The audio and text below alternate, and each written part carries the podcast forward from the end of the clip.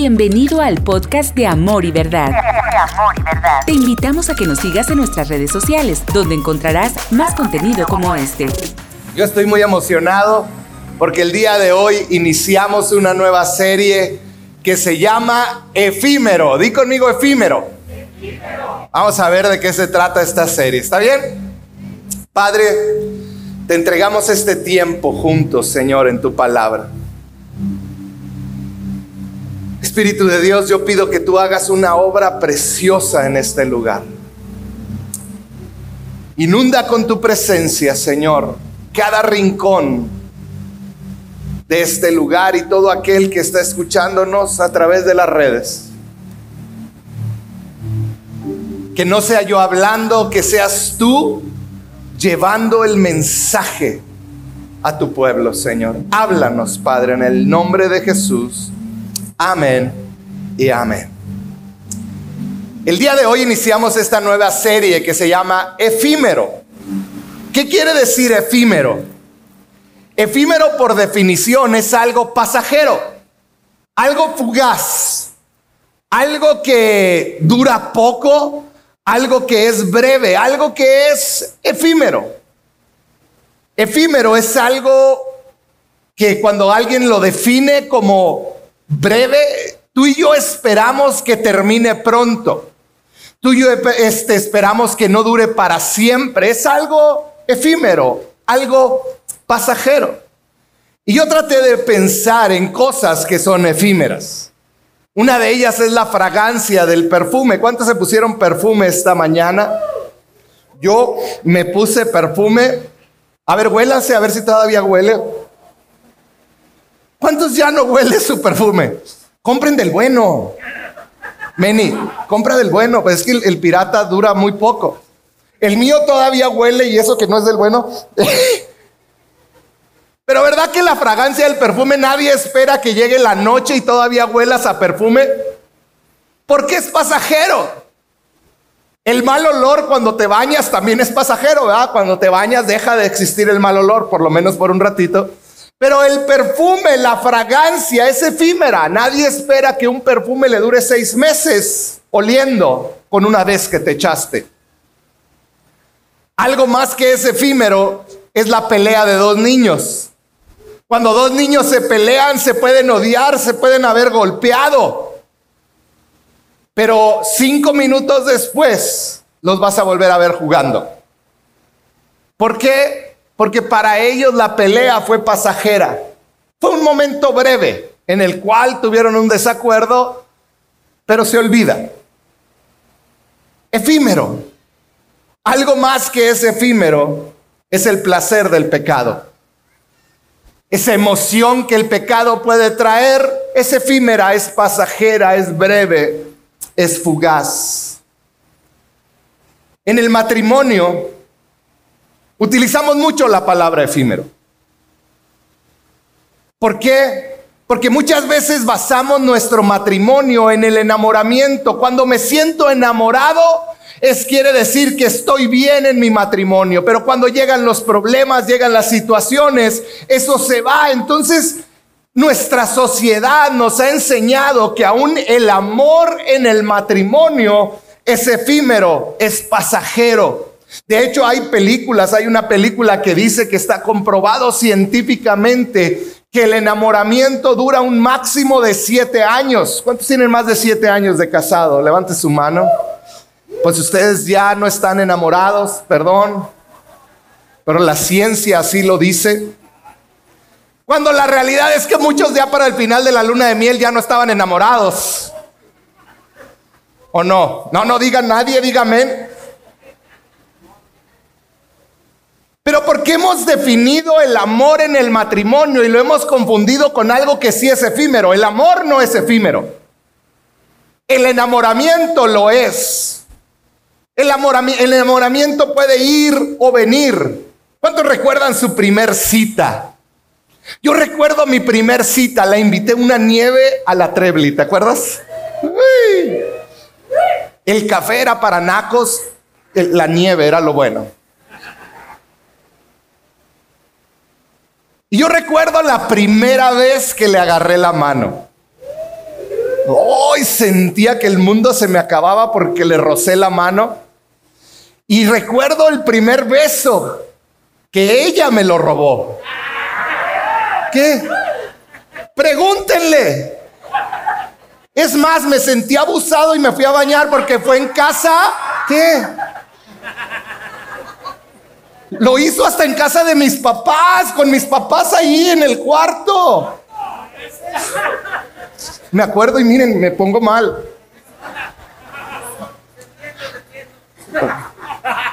Hermano, es que las mujeres ahora son tremendas. Pero recuerdo ese primer beso, ya después el segundo y el tercero, ya no puedo decir nada, pero el primero, híjole, me acuerdo cada vez que yo que iba a verla era una sensación en la mañana, me levantaba pensando, cuando salga de la escuela y después de trabajar, la voy a ir a ver. Y mi vida y mi día giraba a ese momento cuando iba a llegar, aunque sea un ratito, a verla. Qué increíbles momentos de un sentimiento que fue efímero. Porque el enamoramiento llegó un momento donde dejamos de sentirlo y hay momentos donde regresa más fuerte. Pero el amor no es efímero. El día de hoy yo te quiero hablar del primer amor. Y yo te quiero, le puse un, un, título a la plática para que no se te olvide. Hoy vamos a aprender otro idioma. ¿Estás listo?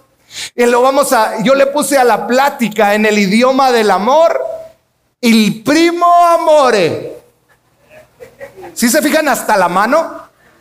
El primo amore, dilo conmigo.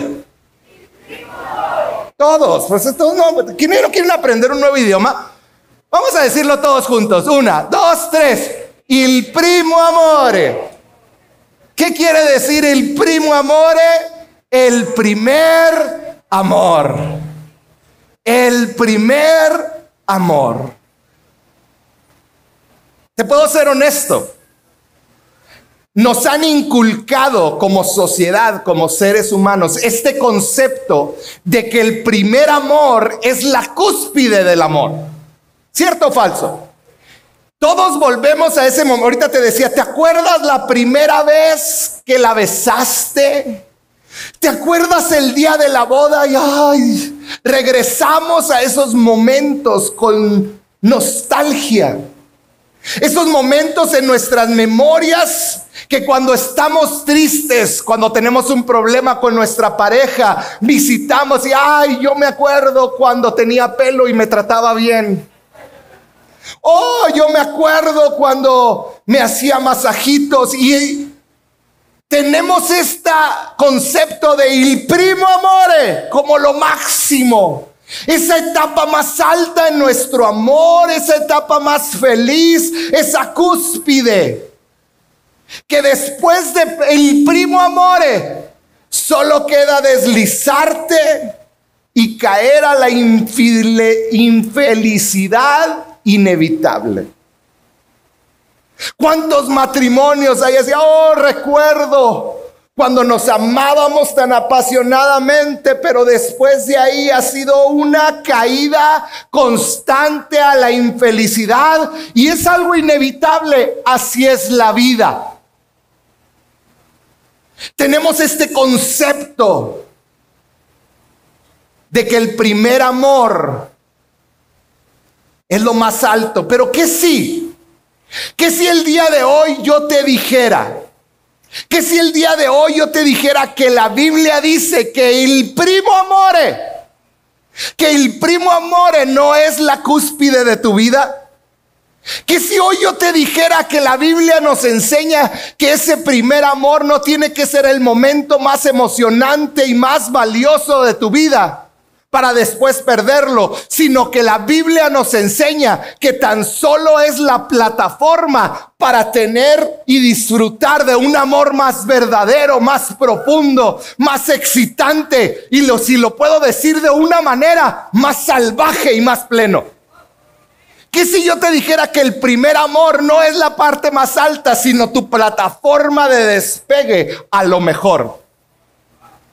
Eso puede ser en tu matrimonio y en tu relación con Dios. Porque si somos honestos con Dios, creemos y recordamos con nostalgia nuestro primer amor. Oh, acuerdo cuando lo conocí. Y volteamos atrás, oh, recuerdo cuando dejé todo por Él. Mis adicciones, mis pecados tan arraigados y Él era lo más importante para mí.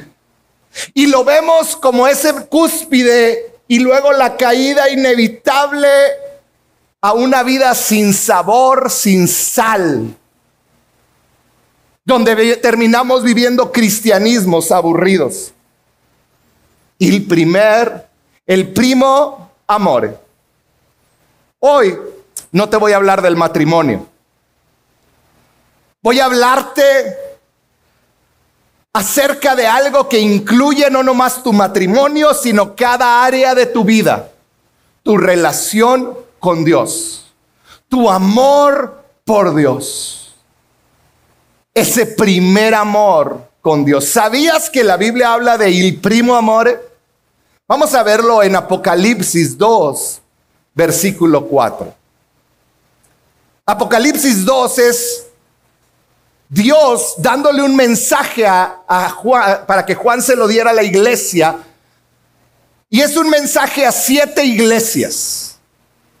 Esta es a una de ellas. Y cada iglesia representa, nos representa a nosotros por las características que menciona. Dice así el versículo 4, pero tengo contra ti, dice hay algo que me molesta de ti, está diciendo Dios. Que has dejado tu primer amor. Di conmigo la palabra dejado. Dejado, quiere decir abandonado. Lo que está diciendo dice, yo tengo algo contra ti que tú conscientemente decidiste abandonar tu primer amor. O sea, lo que está diciendo no es algo que sucede naturalmente, es algo que tú tomas decisiones diarias de ir alejándote de ese primer amor. Si lo vamos al lado del matrimonio, ¿qué has dejado de hacer que hacías cuando eras novio? ¿Cuántos de novios cuando se usaba en aquellos tiempos le escribían cartas a sus, a sus novias?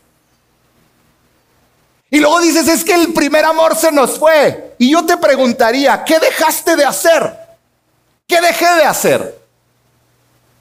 Por eso el Espíritu Santo, Dios mismo está diciendo, has dejado, tú tomaste la decisión de intencionalmente abandonar el primo amore.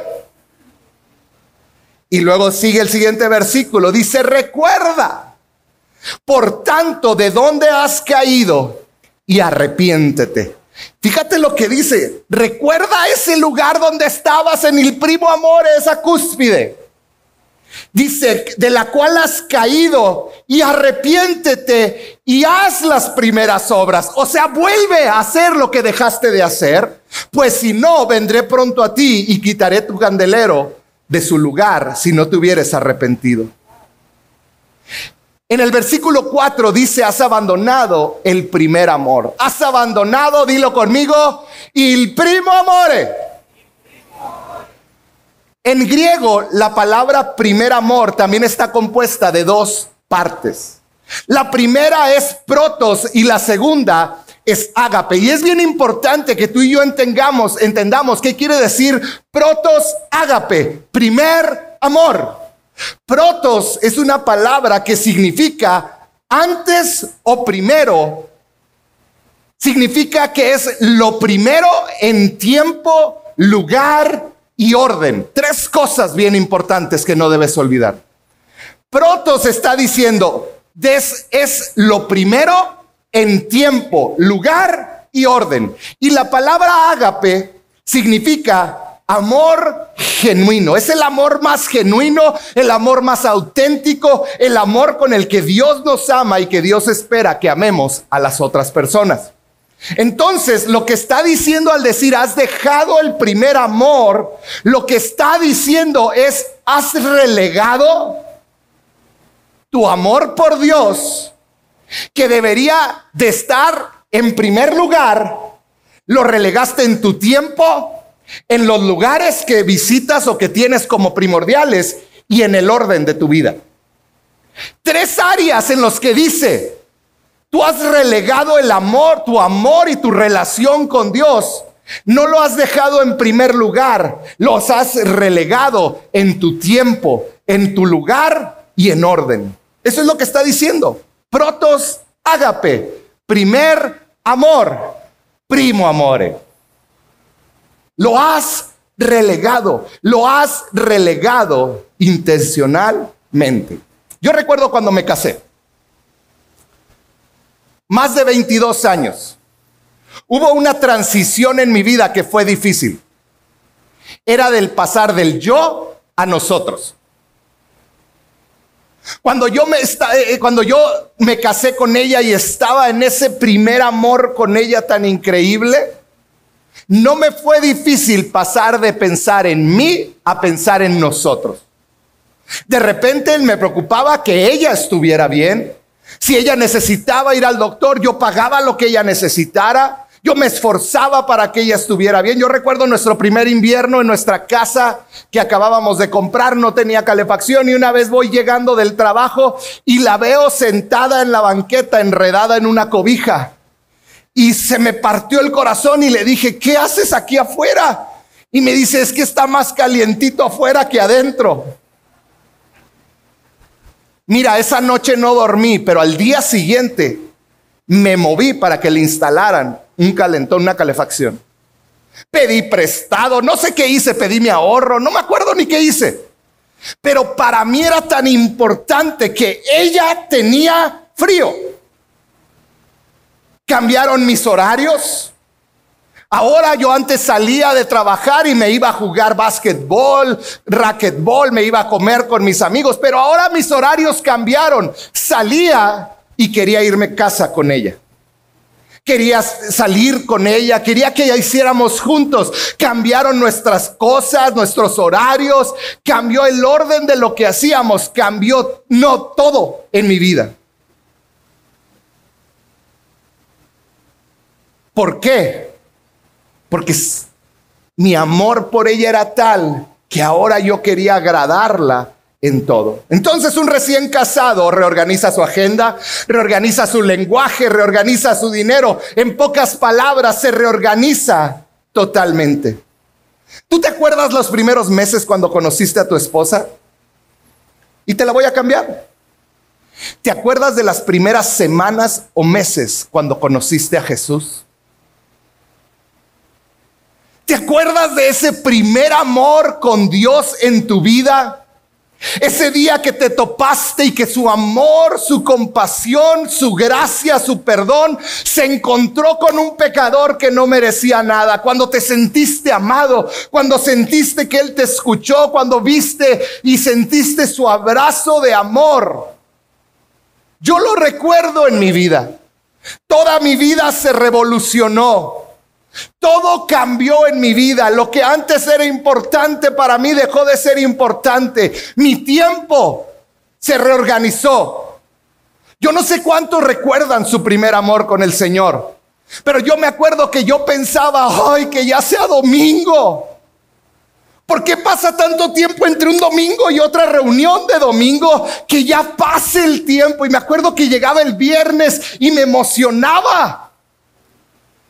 Y me acuerdo que se terminaba el domingo y el martes teníamos oración en la iglesia. Y yo me acuerdo que decía, ay, bueno, nomás un día y voy a volver a estar en la oración. ¿La oración? Una de las áreas menos concurridas de la iglesia. Pero yo me acuerdo que estábamos anhelando y salía de trabajar y llegaba la oración. Y para mí era bien padre ponerme con mis amigos y estar con ellos y orar y adorar juntos al Señor. ¿Por qué? Porque estábamos en nuestro primer amor con el Señor. ¿Te acuerdas? Cuando anhelabas que fuera domingo. ¿Te acuerdas cuando los lugares que frecuentabas empezaron a cambiar? Cuando ya no ibas a los lugares que antes, porque ahora había un nuevo lugar al que querías ir para estar con tu Señor. Muchos dejaron hasta cosas que hacían con tal de poder estar en la iglesia. Dejaron de frecuentar lugares para estar en la iglesia. ¿Por qué? Porque el primo amore cambia los lugares que quieres, que antes querías asistir. Pero sabes, también cambia el orden de tus valores y de lo que tú esperas. Cambia, cambia el orden con tus finanzas. Yo me acuerdo que empecé y con mi primer salario algo que me emocionaba era poder llenar mi sobre con mi diezmo. Cambiaron el orden en mi vida y todo cambia porque este primo amore ha revolucionado mi tiempo, el orden de mi vida y los lugares que visito. El primer amor el primer amor y nuestra relación con Dios. Es natural, fíjate esto que te voy a decir, es natural que haya etapas donde se enfría. Y todos lo hemos vivido. En mi matrimonio he vivido etapas difíciles en nuestro matrimonio donde pareciera que nuestro amor se enfría, pero sabes qué, con mi relación con Dios ha habido momentos donde he sentido que me enfrío, que lo siento distante o que yo estoy distante. Quizá por la rutina, quizá por la monotonía, o quizá porque alguien en la iglesia me desilusionó. Y cuando alguien en la iglesia me desilusiona, me enojo con Dios. O me desilusiono de Dios. O quizá alguien te traicionó o alguien te rechazó. Pero sabes, Jesús sabía que eso iba a pasar con cada uno de nosotros. Fíjate lo que dice Mateo 24, 12. Cuando está hablando de los últimos tiempos, dice, en los últimos tiempos el amor de muchos se enfriará.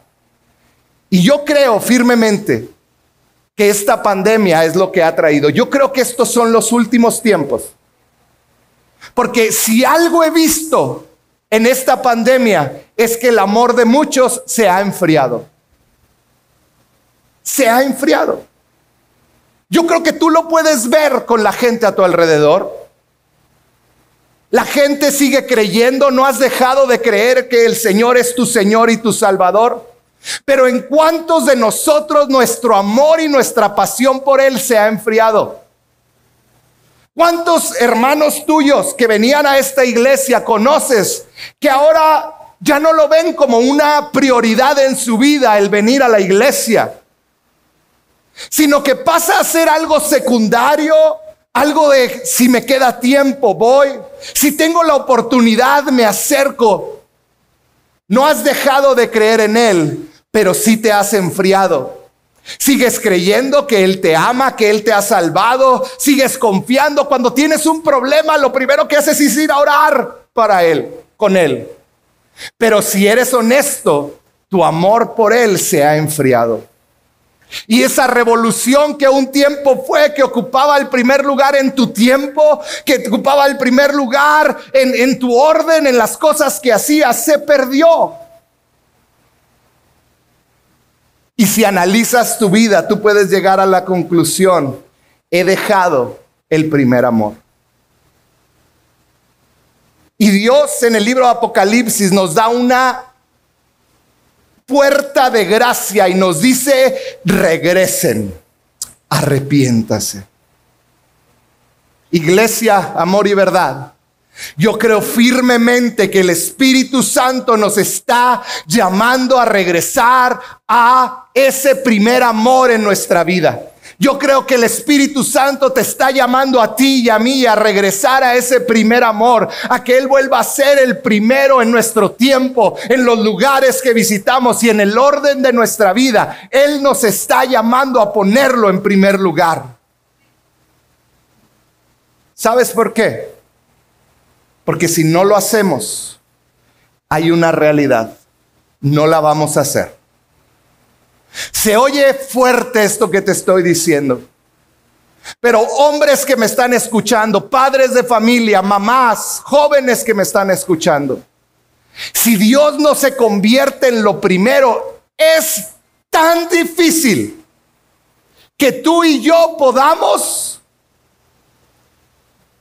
sobrevivir en este mundo como cristianos. Hoy veo a tantos que se han alejado porque Dios dejó de ser lo primero en sus vidas. cuando Él no es lo primero. Sucede lo que dice la Biblia de qué sirve al hombre si gana todo, pero si al último pierde su alma. Perder tu alma es perder tu propósito eterno. Perder tu destino eterno, perder tus prioridades eternas. ¿Cuántos de nosotros hemos perdido el propósito eterno y hemos bajado la mirada y vemos todo lo que sucede y lo que viene en nuestra contra y pierdes ese propósito? ¿Cuántos hemos cambiado de prioridades en nuestra vida y ahora lo que antes nos importaba, no, ahora hay otras cosas que son prioridades? Hoy yo quiero dedicarle estos siguientes minutos a enseñarte cómo recuperar y mantener nuestro primer amor. ¿Estás listo? ¿Cuántos de aquí les gustaría recuperar su primer amor o mantenerlo? ¿Verdad que sí? A mí me, me interesa tanto esto. Y hay algo que es clave. El primer amor está relacionado con nuestra vista. Está relacionado con lo que vemos. ¿Cuántos han oído esa frase que dice, de la vista nace el amor. ¿Sí? Está comprobado, y yo creo que te ha pasado a ti, que cuando vas a un restaurante, los platillos más vendidos son los que tienen foto. ¿Cierto o falso? Yo me acuerdo, voy a un restaurante y veo una lista y se oye muy acá, pero yo busco la foto. Y yo muchas veces le he dicho al mesero, yo quiero este. Ya que después me lo traigan y no se parezca, pues es otra cosa, ¿verdad? Pero les digo, yo quiero este, el de la foto, porque de la vista nace el amor. Fíjate lo que dice Efesios 1:16.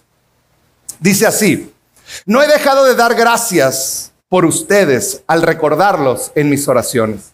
Pido que el Dios de nuestro Señor Jesucristo, el Padre glorioso, les dé el espíritu de sabiduría y de revelación para que lo conozcan mejor. Pero también dice, que les sean iluminados los ojos del corazón para que sepan a qué esperanza Él los ha llamado. ¿Cuál es la riqueza de su gloriosa herencia entre los santos? Lo que está diciendo estos versículos es algo bien clave. Hay mucha gente que ve con sus ojos, pero su corazón no ve. Hay mucha gente que ve, pero que no ve con el corazón. En Génesis 1, cuando habla de la creación, dice la Biblia que Dios vio que era bueno. Y te voy a dar un paseo por la historia de la creación para que entiendas lo poderoso de esto que te estoy hablando. Vio que era bueno. Cuando creó al hombre dijo y vio que era muy bueno. Fíjate, Génesis 1.31 dice así, y vio Dios todo lo que había hecho y he aquí que era bueno en gran manera vio lo que había hecho. Cuando Adán y Eva fueron creados, ellos veían como Dios. Dice la Biblia, si tú lees los primeros capítulos del Génesis, dice que Adán y Eva caminaban con Dios. Ellos veían todo lo bueno de Dios, ellos veían la gloria de Dios, ellos veían la bondad de Dios y andaban desnudos. Ellos no veían su desnudez, no les avergonzaba su desnudez, lo cual me habla de que había una transparencia como relación entre Adán y Eva con Dios y entre ellos. ¿Por qué? Porque su mirada estaba puesta en Dios. Ellos veían su bondad, veían su gloria, veían, veían lo grandioso y hermoso de nuestro Señor. Ellos veían a Dios, en otras palabras, como lo más glorioso, lo más bueno y lo más digno. Era lo que ellos veían de Dios. Pero de repente apareció la serpiente, apareció Satanás. Y dice en Génesis 3:5, hablándole la serpiente a la mujer, le dijo, sino que sabe Dios que el día que comáis de este árbol, dice, serán abiertos vuestros ojos. Satanás le estaba diciendo, el día que tú me obedezcas a mí, vas a ver lo que yo veo. Dice, y seréis como Dios, sabiendo el bien y el mal. Ellos, Adán y Eva, ya veían como Dios y Satanás les ofreció desobedecer y ver como Satanás veía. Y dice el versículo 6, y vio la mujer que el árbol era bueno para comer y que era agradable a los ojos y el árbol codiciable para alcanzar la sabiduría y tomó de su fruto y comió y dio también a su marido, el cual comió así como ella. Y fíjate el versículo 7. Dice entonces fueron abiertos los ojos de ambos. Fueron abiertos a una dimensión que ellos no conocían. Dice, y conocieron que estaban desnudos. Hubo vergüenza el uno al otro. Entonces cosieron hojas de higuera y se hicieron delantales. Yo quiero que veas la profundidad de lo que, de lo que aquí ocurrió. Antes de desobedecer a Dios, Adán y Eva veían correctamente. Ellos estaban enfocados en, lo glorioso de su Dios, en la grandeza, en la bondad de Dios y eran transparentes. Pero cuando ella escuchó a la mujer, a, Satanás, perdón, los ojos de la mujer fueron desviados de ver a Dios, ahora ver como Satanás y empezaron a ver las cosas que ahora vemos. A partir de ahí, todo cambió por una razón. Desenfocaron su mirada de Dios y voltearon a ver las cosas terrenales. Desenfocaron las cosas de Dios, porque cuando tú y yo somos afectados en lo que vemos en nuestro corazón, nuestra mirada es distorsionada. Cuando perdemos el primo amore, lo perdemos cuando nuestra visión es distorsionada. Y lo podemos ver hoy en día. Una, una visión distorsionada a lo malo le llama bueno y a lo bueno le llama malo. ¿Y no es lo que estamos viviendo en este tiempo? Momentos donde lo valioso le llamamos, lo tratamos como si no tuviera valor y lo que no tiene valor lo tratamos como valioso. Una visión distorsionada. Porque el pecado es lo que trae a la humanidad una distorsión, un cambio de perspectiva. Y luego fíjate lo que sucedió después. Adán y Eva tuvieron dos hijos, llamados Caín y Abel. Y hay características muy especiales de los dos. Abel, el menor, veía como Dios, pero Caín veía como sus papás. Fíjate lo que dice Génesis 4, versículos 3 en adelante. Dice, tiempo después Caín presentó al Señor una ofrenda del fruto de la tierra. Fueron y le llevaron ofrenda al Señor. Dice, Abel también presentó al Señor lo mejor de su rebaño. Fíjate la gran diferencia. Caín presentó una ofrenda, una ofrenda genérica, lo que a él le pareció. Pero Abel presentó al Señor lo mejor de su rebaño, es decir, los primogénitos con su grasa. Y el Señor miró con agrado a Abel y a su ofrenda, pero no miró así a Caín ni a su ofrenda. Por eso Caín se enfureció y andaba cabizbajo. ¿Sabes qué quiere decir cabizbajo? Con la mirada abajo. Estaba viendo abajo. Entonces el Señor le dijo, ¿por qué estás tan enojado? ¿Por qué andas cabizbajo? ¿Por qué andas viendo hacia abajo? Y fíjate la gracia de Dios representada en este siguiente versículo. Dice, si hicieras lo bueno, en otras palabras, si volvieras a tu primer amor, si volvieras a hacer lo que antes hacías, dice, si hicieras lo bueno, podrías andar con la frente en alto. Cuando haces lo bueno, estás viendo correctamente. Dice, pero si haces lo malo, el pecado te acecha como una fiera lista para atraparte. Y luego lo llena de esperanza y le dice, no obstante, tú puedes dominarlo.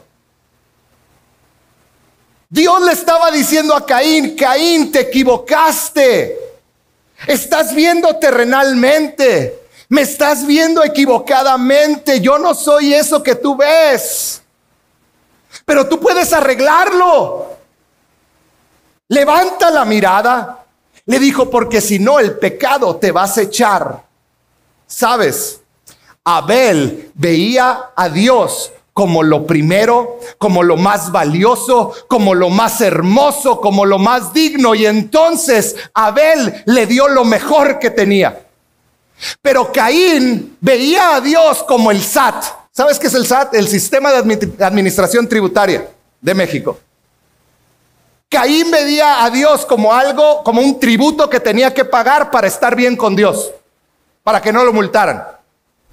Si puedes ver la gran diferencia, Abel veía a Dios como lo primero, lo más valioso, lo más grandioso, lo más hermoso y lo más digno.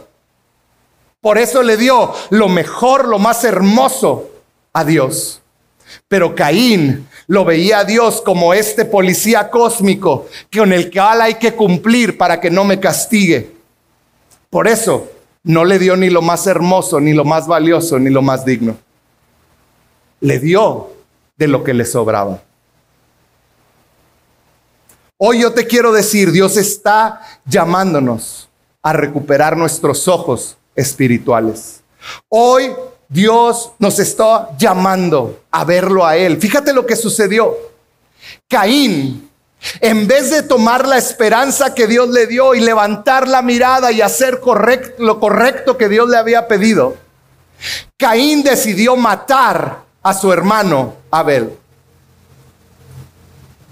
Porque cuando tú tienes la mirada puesta en ti, en lo que tú quieres, Dios te está ofreciendo la gracia de levantar la mirada, verlo a Él y hacer las cosas correctamente. Volver a tu primer amor.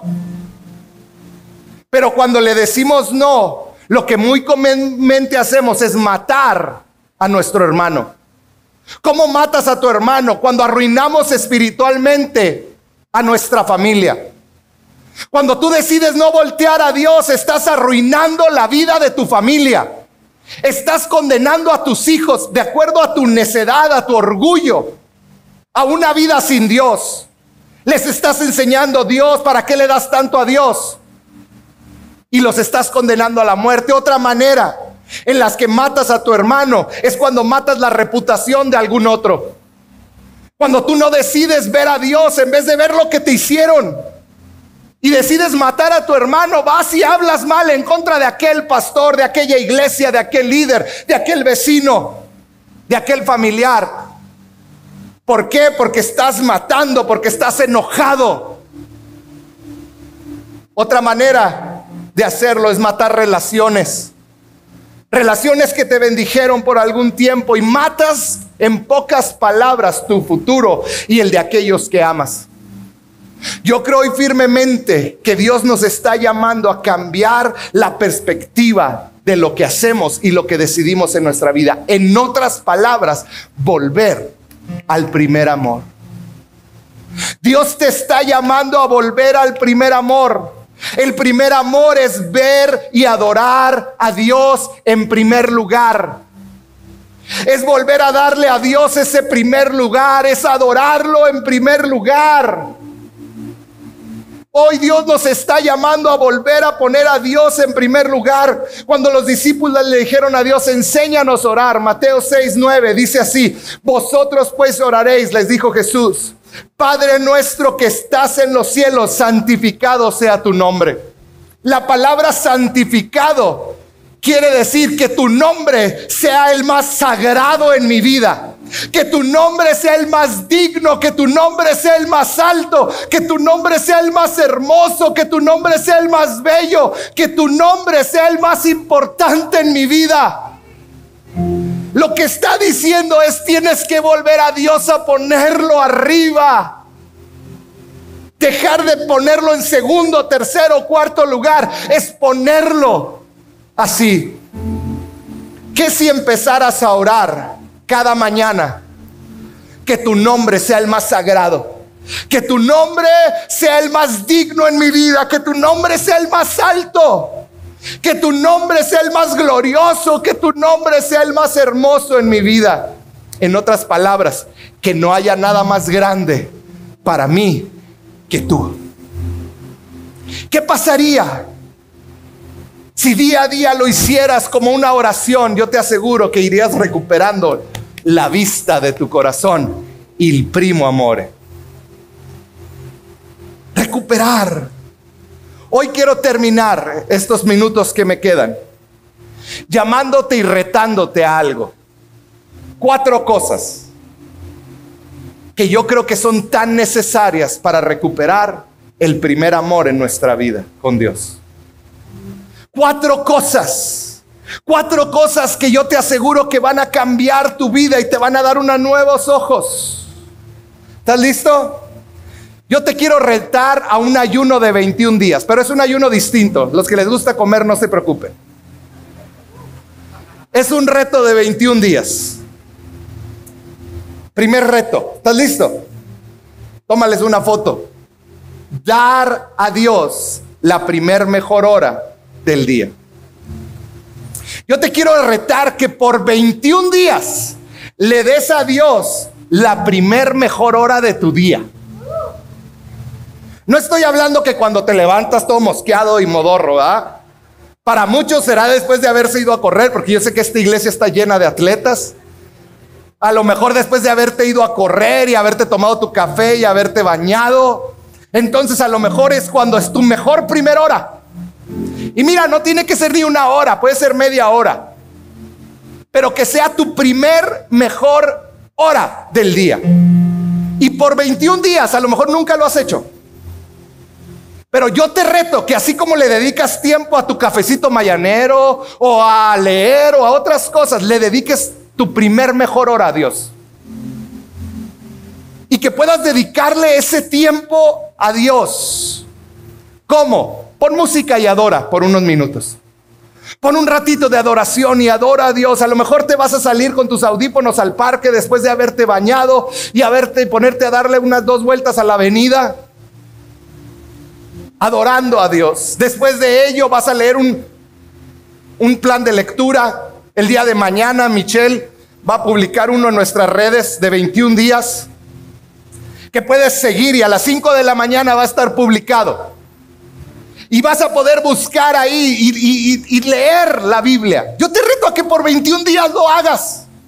A lo mejor hace años que no lo haces. Hoy te reto a que lo hagas. 21 días. ¿Cuántos aceptan mi reto? Si, vas a aceptar mi reto, levanta la mano bien en alto porque yo quiero que todos te vean. Y el Espíritu Santo te está viendo. Te reto a que lo hagas. Tu vida va a cambiar. Dale a Dios tu primer mejor hora del día. Número dos, ¿estás listo? Dar a Dios la primer mejor hora de la semana. ¿Cuántos saben que la semana comienza en domingo? Es el primer día de la semana.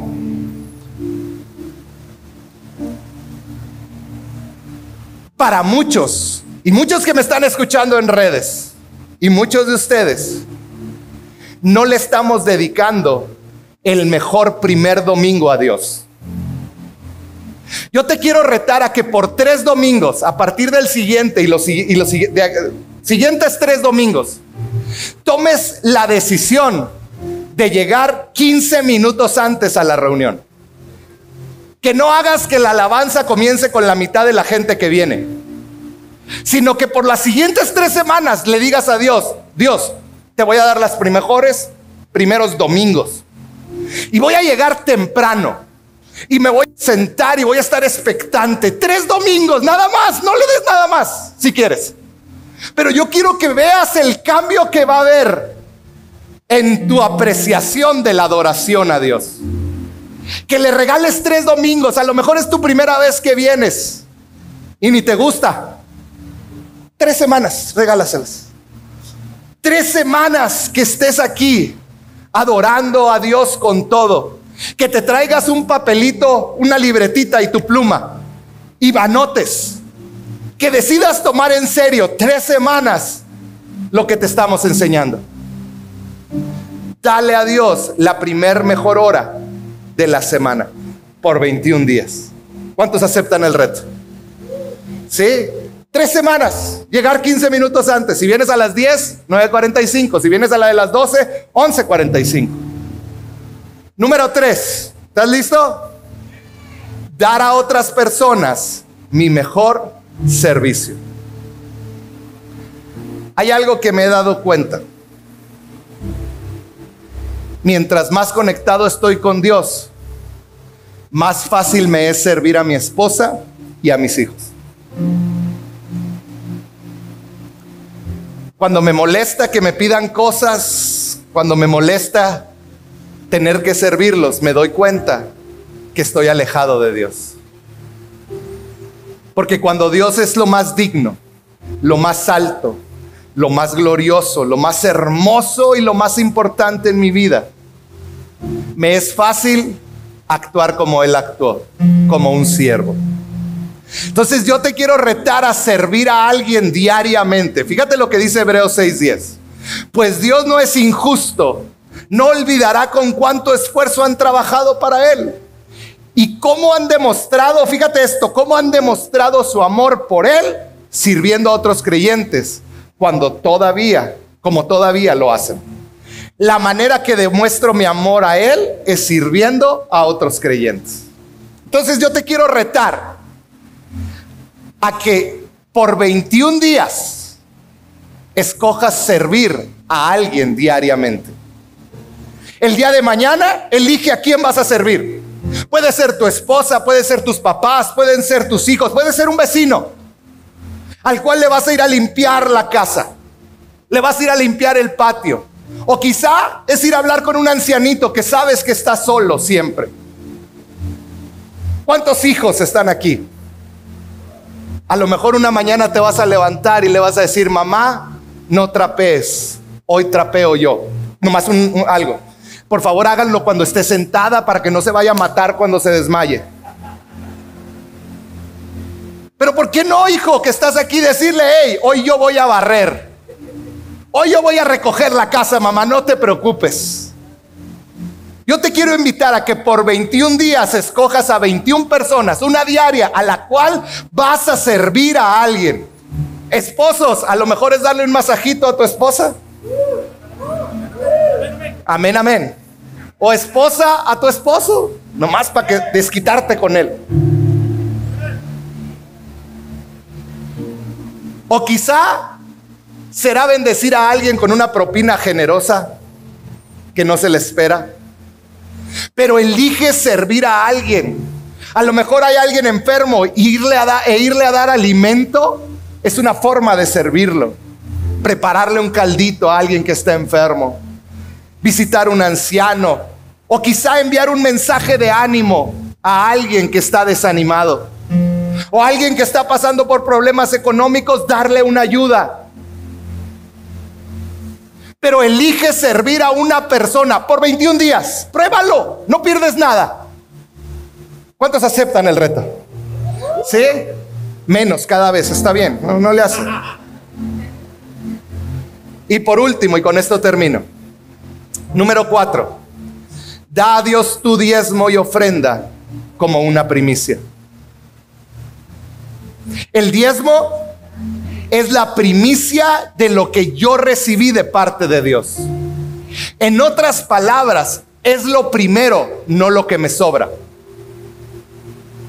Darle a Dios mi diezmo es decirle, tú eres lo primero. La Biblia dice, donde está tu tesoro, ahí está tu corazón. En otras palabras, donde tengo mi cartera. ¿Por qué tengo que hablar del dinero? Porque la Biblia habla más de 2.700 veces del dinero porque es lo que nos ata. Y Dios puso esta cantidad, el 10%, si yo gano dos mil, mis primeros 200 pesos son para ti, Dios. Y esto es un recordatorio para mí de que no me lo gané, de que lo recibí de ti. Y si lo recibí de tu mano, te lo puedo regresar. Y las personas más... ¿Cuál es la palabra?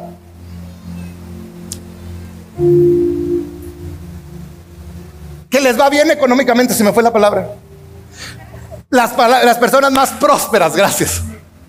Las personas más prósperas, yo he visto cómo crecen exponencialmente en su generosidad y, y al mismo tiempo va creciendo su prosperidad. Esto no es como que le estoy dando al SAT cósmico para que no me se enoje conmigo y me siga bendiciendo. No, es que Dios, tú eres lo más grande, lo más precioso, lo más hermoso, lo más digno. Hoy no puedo expresarte mayor honra que darte de lo que yo tengo. Hoy yo te quiero invitar a que des a Dios como una primicia. ¿Qué es lo que te estoy diciendo? Quizá muchos aquí diezman. Pero diezmas de lo que te sobra. Yo te invito a que en cuanto recibas tu salario apartes el diezmo. Yo conozco gente aquí que apartan y doblan el diezmo y no, los, no lo dan a ningún lado hasta que llegan y lo depositan. Porque es la manera de decirles mi primicia para ti.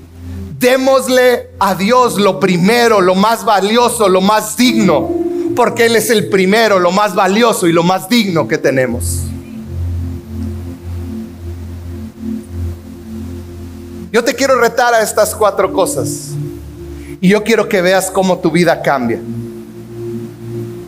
Hoy yo te quiero invitar a volver al primer amor. Hoy te quiero invitar a que puedas caminar de nuevo, encontrarte con el Señor y que tu mirada pueda cambiar de estar en lo que sucede alrededor y que puedas volver a enfocar tu mirada en Él y puedas ver cómo tu perspectiva cambia y cómo tu vida y la de la gente alrededor va a cambiar. ¿Por qué no cierras un momento tus ojos?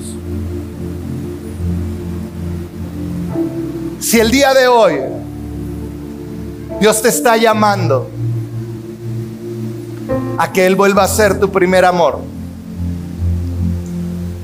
Si el día de hoy tú puedes reconocer, Dios ha dejado de ser lo primero, lo más valioso, lo más digno de mi vida.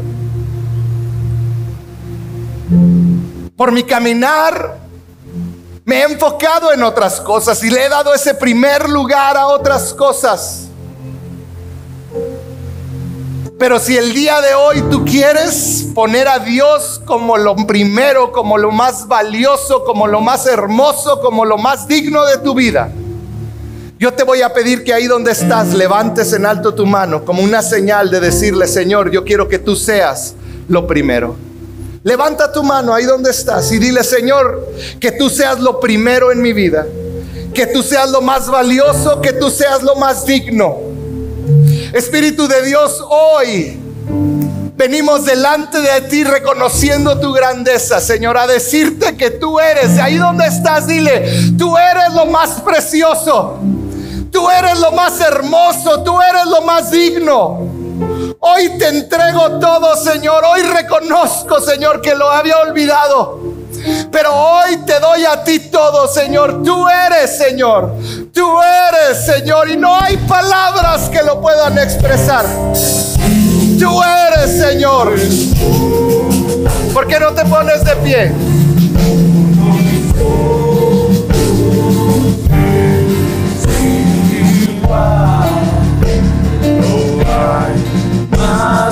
Ahí donde estás, levanta tus manos y dile, tú eres, tú eres lo primero, tú eres lo más valioso, tú eres lo más hermoso.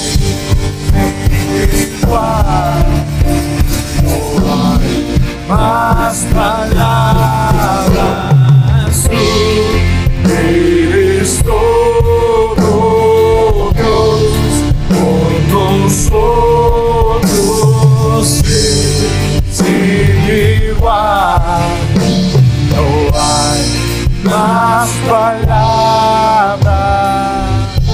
Ahí donde estás, dile Señor, hoy yo decido de dedicarte por estos 21 días, la primera hora de mi día.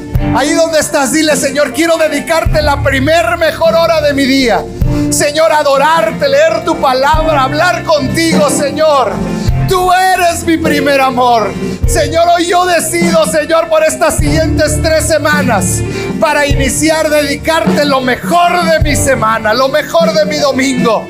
Señor, darte el servicio para otras personas, Señor, por estos 21 días. Y darte lo primero, Señor. Porque tú eres todo. Tú eres todo. Nosotros igual. No hay más palabras. Tú eres todo nosotros.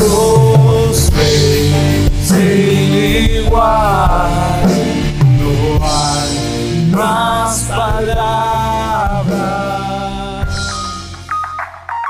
Gracias por escuchar este podcast. Nos encantaría que fueras parte de esta gran familia. Para mayor información, búscanos en Facebook como CC Amor y Verdad.